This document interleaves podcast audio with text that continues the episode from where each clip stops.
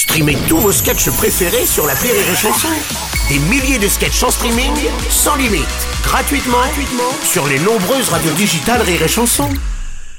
La drôle de chronique La drôle de chronique de Rire et Chanson.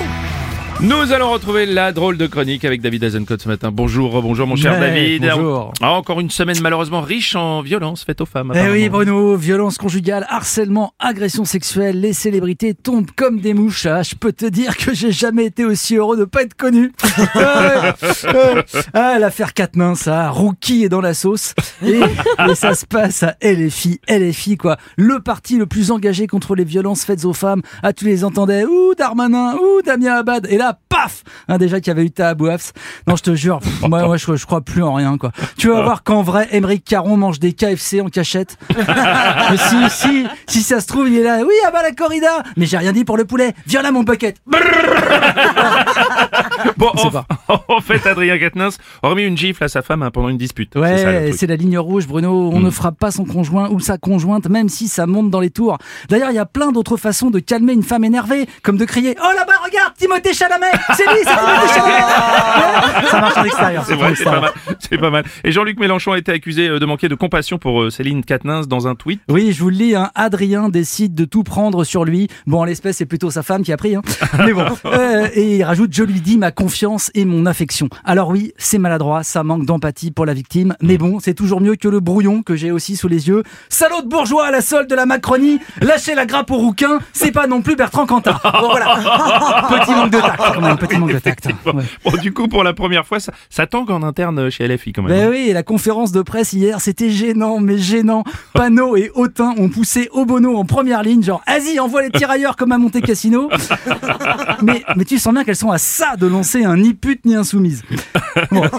Alors, le, le plus fort quand même, c'est que, c'est que, et véridique, hein, depuis deux mois, LFI avait prévu aujourd'hui même Oui. une formation sur les violences sexuelles avec la sauce de Caroline de Haas. Alors la Caro, elle va être là, genre, bon bah je vois que vous avez commencé les travaux ok. Et puis Sandrine Rousseau qui a également accusé l'é- l'écolo euh, Julien Bayou de comportement de nature à briser la santé morale des femmes. Oui, alors euh, j'aime bien Sandrine Rousseau, mais un comportement de nature à briser la santé morale Ouais. des femmes, c'est large. C'est-à-dire, tous, tous les hommes ont un jour donné une mauvaise réponse à la question Est-ce que tu trouves que ce jean me fait un gros cul? Tu vois Donc, euh, c'est vrai, non mais je veux dire, non mais on sait pas encore où classer l'attitude de Bayou sur l'échelle de PPDA. Alors échelle de PPDA qui, je le rappelle, va de 1 se faire mettre une main au cul à 10 être obligé de lire un de ses romans. C'est vraiment dégueulasse. Quelle ordure.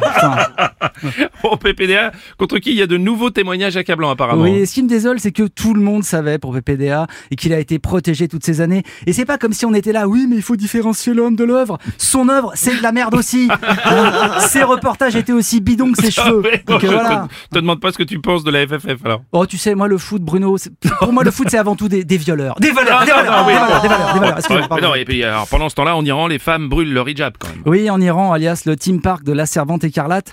Euh, Massa Amini, Massa Amini est morte parce qu'elle ne voulait pas mettre son Ouais. hijab. Et je me suis dit finalement, le voile, c'est le seul truc au monde à être à la fois un symbole d'oppression religieuse et un symbole de liberté religieuse pour d'autres.